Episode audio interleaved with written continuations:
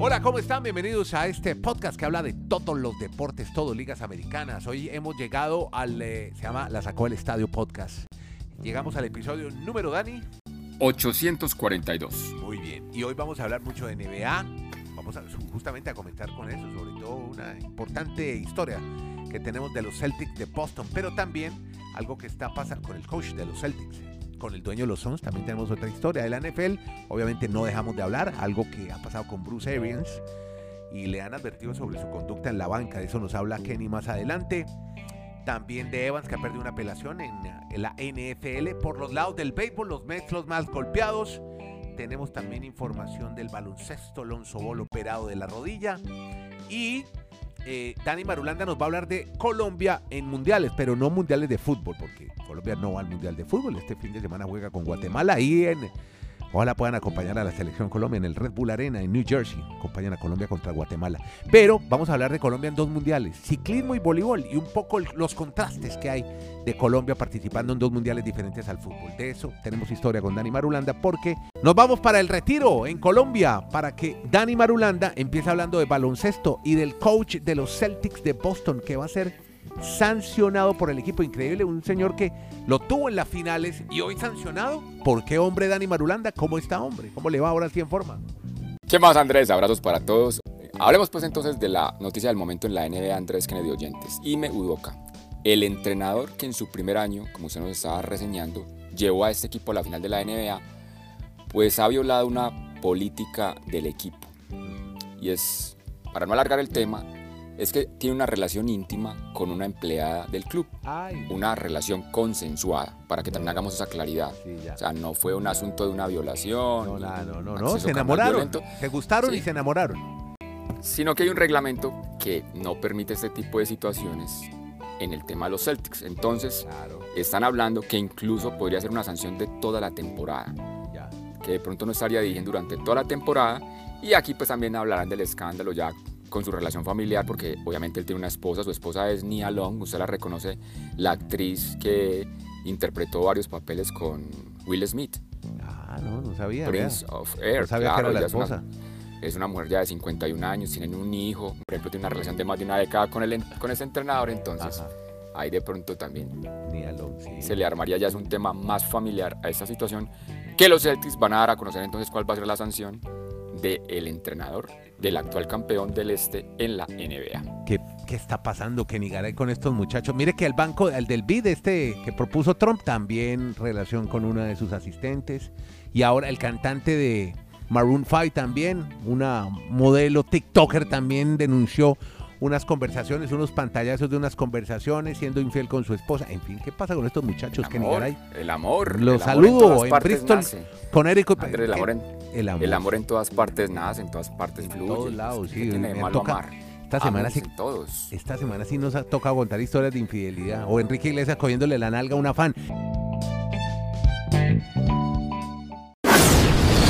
Este es el podcast. La sacó del estadio. ¿Cómo le va, don Andrés? Sí. ¿Cómo decirle al corazón que no ames? Lo mismo que yo les contesto cuando me preguntan por qué todavía Sí. sigo en la misma con el Bucaramanga, siguiéndolo partido a partido tantos años después y desde tan lejos y con una vida Sí, ya pero establecida. es un equipo de fútbol. Aquí estamos en rela- de relación de pareja. Ay, amor, amigo. estamos hablando de No, amor. No, ese es otro amor diferente. No- no lo Ah, es diferente. Sí, ah, sí. ok. Más bien hábleme del dueño de los Suns, que también es- va, va a vender el equipo el equi- de Phoenix. Seguimos en NBA, Kenny. Presión No sé qué le pasa a ¿o los muchachos, no sé qué le pasa a los muchachos, pero amor es amor, nieto. Después les cuento, toca educarlos, pero bueno. A ver. Bueno, Desde cuéntame. Alaska hasta la Patagonia, desde Arica hasta Punta Arenas, un abrazo. Magallanes será de primera. Después de escuchar la historia de, de Dani, es de lo que más se habla, le cuento, ¿saben dónde? Sí. Aquí en Nueva Inglaterra. Cuente, ¿verdad? El tema de los Celtics. O sea, Ajá, es la comidilla en todos los programas locales de deportes, claro. porque claro, como bien lo dijo usted, Andrés, ese coach que lo llevó en el primer año a la final, No, y una actriz muy famosa de. Hollywood, Nia Long, con los Dicen, cachos. dicen que no, que no corre riesgo el trabajo porque, como bien decía Dani, es una relación consensuada, pero, pero se habla inclusive de una sanción de toda la temporada, ¿eh? No, y que- exacto. Sí, pero hay, por violar las reglas del equipo. exactamente. Eh, hay hay un reglamento, cada compañía tiene su reglamento interno y pro- prohíbe enamorarse entre sus empleados, cada relaciones, mejor dicho. ¿No? Sí, eh, que, al ah, menos en- en pues el era podca- pa- ¿En el podcast hay algún día van a reglamento trabajar Catalina y interno. Cheche o no? ¿O no pueden trabajar? No, no puede porque ya son nuestros amores. Ah, ah, bueno, bueno. Ah, no, porque hay reglamento interno Exacto. y hay también cláusulas en los contratos de, de cada quien. Ahora, enamorarse de una auditora no hay ningún problema. Sí, eh, pero sí, sí hay. Genera conflicto de intereses. ¿Ah, sí? Claro, unos porque nuevos si- si le hacen a uno una auditoría y uno es el novio de la auditora, O sea que si Catalina y Cheche están escuchando este programa se van a preocupar, ya ustedes van a No, no, pero estamos hablando de Ah, usted, que bueno, es el bueno, único bueno. soltero de este No, no. programa. Usted se podría enamorar Sí, de no, no, auditora soy- sin problema. yo llevo 30 años casado y, Sí, yo y también. estoy más jugado que... Tiene que anteponer el Internet. felizmente casado como yo. Felizmente casado. Bien. Y estoy, Eh, y estoy más jugado que, que un partido de fútbol. ayer. A ver, Robert Sarver no aguantó la presión, Andrés. No, ¿por La qué? presión vino de todos claro. lados. ¿Y por qué? ¿Por qué va a- Ah, claro. En las redes Sí, sociales con claro. LeBron James, Sí, sí. que era demasiado, o era muy poco, demasiado poco si se quiere, la multa, la sanción por eh, haber utilizado términos misóginos y términos eh, homofóbicos y, e insultos raciales a los empleados de sus equipos. Y bueno, ayer ya lo dijo, salió y en el comunicado o en eh, sus declaraciones dijo, estoy comenzando el proceso de buscar compradores para los Suns y el Mercury. O sea, tanta presión va a hacer que venda el equipo. Server, que ya había recibido la suspensión de un año y la multa de 10 millones por comentarios racistas y misóginos después de que la NBA publicó la semana pasada los resultados de la investigación. Correcto. Eh, la NBA ordenó la investigación, recordemos, a raíz de una historia de ESPN en noviembre del 2021, donde se habla precisamente de racismo y misoginia durante los 17 años como propietario. Inclusive, una vez él dijo que ya está empezando a buscar, empezando el proceso de venta, buscando comprador y demás, eh, una vez él lo dijo, salió otra vez al Twitter LeBron James y dijo, me siento orgulloso de trabajar en una liga con conciencia en todo este tipo de situaciones sociales y demás, algo por el estilo, palabras más, palabras menos. O sea, eh, no aguantó la presión, por más dueño que sea, y pese a que Adam Silver, ustedes recuerdan, el comisionado, había salido a decir, yo no tengo la autoridad para quitarle la franquicia, ni mucho menos. No, pero me imagino que entre todos los dueños le dijeron, maestro, venda porque esto se volvió muy incómodo. Sí, sí, sí, ya la muy fregado con tanta presión, de acuerdo. La compró en 400 ¿Y cuánto vale ahora? millones. Por ahí Un 1.2, ¿o qué? billón 800. Wow. Ah. No, y además que el equipo está muy bien, anda muy bien, ¿no? Le ha ido muy bien últimamente. Grandes franquicia de la NBA, ¿no? No es- no, Claro, es cualquier pero- lagañamico, diría mi Por abuela. supuesto. Venga, cerremos episodio NBA por Lonzo Ball, operado la rodilla, Kenny. Operaron a Alonso de la familia Ball, de los chicos estos de Chino Hills, que sí, desde high school vienen cautivando al país y al mundo del baloncesto y que definitivamente se ratifica tienen nivel. Lo que pasa es que no era lo que nos vendieron. Vendieron demasiado quizás en su momento. Eh, Lonzo Ball se somete a un desbridamiento artroscópico de la rodilla izquierda. La cirugía se hace en Los Ángeles, se va a llevar a cabo ocho meses después de una cirugía inicial de rodilla para reparar el desgarro de menisco. Así pues que recordemos que Ball no ha jugado partido desde el 14 de enero. Antes de la cirugía inicial en enero, el equipo anunció una especie de cronograma de recuperación de seis a ocho semanas, pero ha persistido la molestia en la rodilla. Eh, cuando se habla de este procedimiento de desbridamiento, lo que le van a quitar es astillas, ¿no? Y de pronto por ahí eh, pequeñas partículas que han quedado para ver si ahí radica el dolor que todavía no se le va. Los Bulls comienzan el campamento de entrenamiento la próxima semana en Chicago, abren la temporada el 19 de octubre en Miami contra el Heat.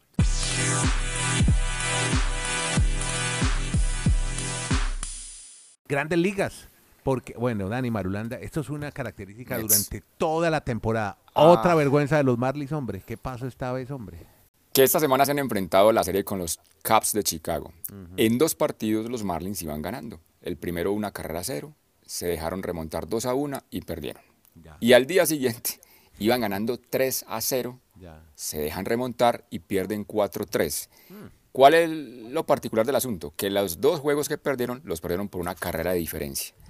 Los Marlins ajustaron 37 juegos esta temporada perdidos por una carrera de diferencia.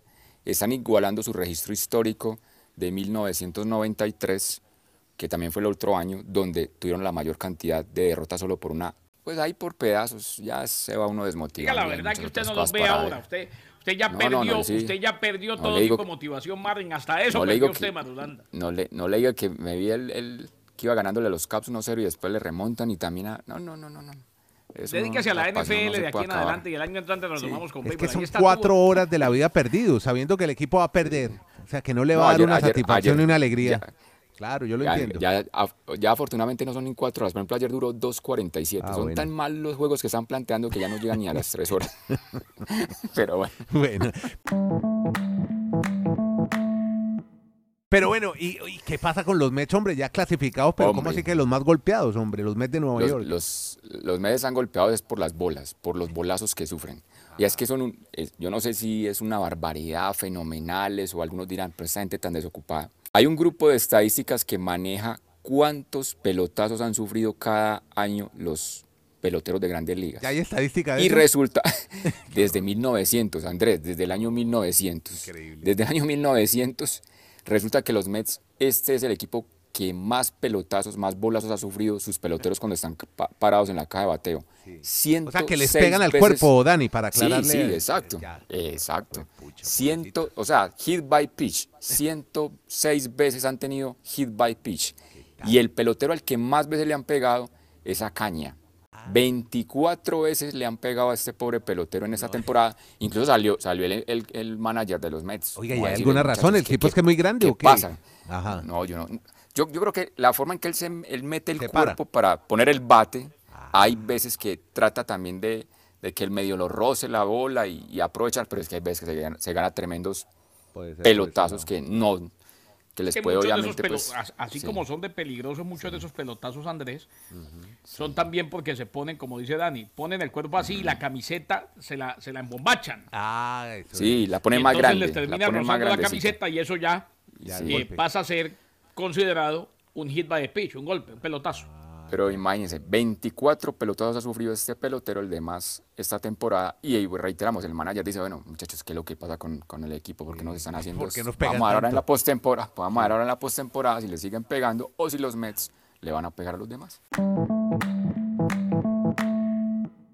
Bueno, dos grandes historias de NBA contadas por Kenny Garay, dos de grandes ligas por Dani Marulanda y ahora nos vamos a NFL. ¿Qué es lo que hace Bruce Arians que llamó la atención de la NFL y le hace la advertencia a Kenny Garay? ¿Qué es lo que está haciendo? ¿Por qué se porta mal? hombre es eh, Bruce Arians, a los que no lo recuerdan, es el ex entrenador de los Tampa Bay Buccaneers. Claro. Por eso a muchos les causó sorpresa verlo El que veo en como, medio de la pelea. Andrés como bacaneado. Garay vive como bacaneado con unas camisas todas playeras sí. De, de Hawái. Y que parece como una morsa, ¿no? Tiene un bigote para una morsa. No, no, no, exacto, y, con la- y una, y una boina generalmente, ¿no? Sí, sí, sí. Pues hombre, le envió a Bruce Arians, el exentrenador de Tampa, una advertencia sobre su conducta en la banca en el partido ante los Saints de New Orleans. Lo vimos en plena pelea, discutiendo. Le dijeron que una conducta similar en el futuro resulta medidas disciplinarias para él y para el equipo. Arians, quien trabaja en la oficina principal de los Bucks, es asistente principal del gerente general Jason Leach, estuvo al margen durante la victoria de los Bucks 20 a 10 sobre los Saints y se animó mucho. Se metió en la pelea cuando Marchon Latimore no fue sancionado por interferencia de pase en un pase destinado a Scotty Miller, lo que llevó no solo a que Tom Brady confrontara a los oficiales, sino que Mike Evans fue expulsado del juego. Así pues que le advierten que no puede inmiscuirse en este tipo de cosas y a propósito de todo esto se ratificó la sanción a Evans, o sea que no va a estar Mike Evans en el partido inaugural de la temporada en casa para los Buccaneers de Tampa cuando enfrenten a los Green Bay Packers. Ahora, y, y esto me consta, allá es muy difícil trabajar. ¿Saben por qué Arians y Lich estaban en la línea de banda en lugar de arriba en cabina como están este tipo de personajes? ¿Por qué? Hombre, según dice Ted Bowles, eh, según dice Ted Bowles, el entrenador de Tampa, los seis no proporcionaron una cabina. En vez de darles cabina, les dieron asientos en el palco de prensa y dijeron no, preferimos estar abajo. Evans pasó la mayor parte del juego en el área de la banca lateral Ay, no. y durante Ay, el altercado ay, pues se- ay, se lo vio parado en la franja blanca que es reservada solamente para oficiales, jugadores y entrenadores. No. ¿Qué tal, que, ¿Qué tal que esos muchachos tuvieran una rivalidad en Barranquilla cuando les quitan la luz, los dejan sin agua? Nah, Dios mío, Oiga. que allá no tienen Orleans, sentarse en New estadio. Orleans, Bueno, eh, yo estuve vamos- en New Orleans Sí. muchas veces porque me tocaron muy buenos años de New Orleans e inclusive un par de, De Super Bowls. allí. Y le digo una cosa, y yo creo que Madulanda no me deja mentir. Cuenta Bueno. ahora sí su historia, hombre. ya No, no, no, me iba, a, no, me me iba a volver un poquito al tema de Evans, porque esa rivalidad que nos está contando Garay entre Saints y Bucaneros es que es de vieja data. O sea, esa pelea que tuvo Evans, incluso en el 2017 también ya se había agarrado con Latimore. O sea, la misma pelea, tiene una rencilla casada hace muchos años, pero lo que fue cómico esta vez es que en medio de la pelea, Evans le dice a los, oficial, a los oficiales, es que estoy, es, es que el que ustedes no saben- señor, quién está ahí, es que es Tom Brady. O sea, les decía, es que yo estoy es como defendiendo a Tom Brady. Pero a pesar de todo eso, como nos dice Garay, presentó la apelación, pero no le dieron el aval y no podrá jugar este fin de semana.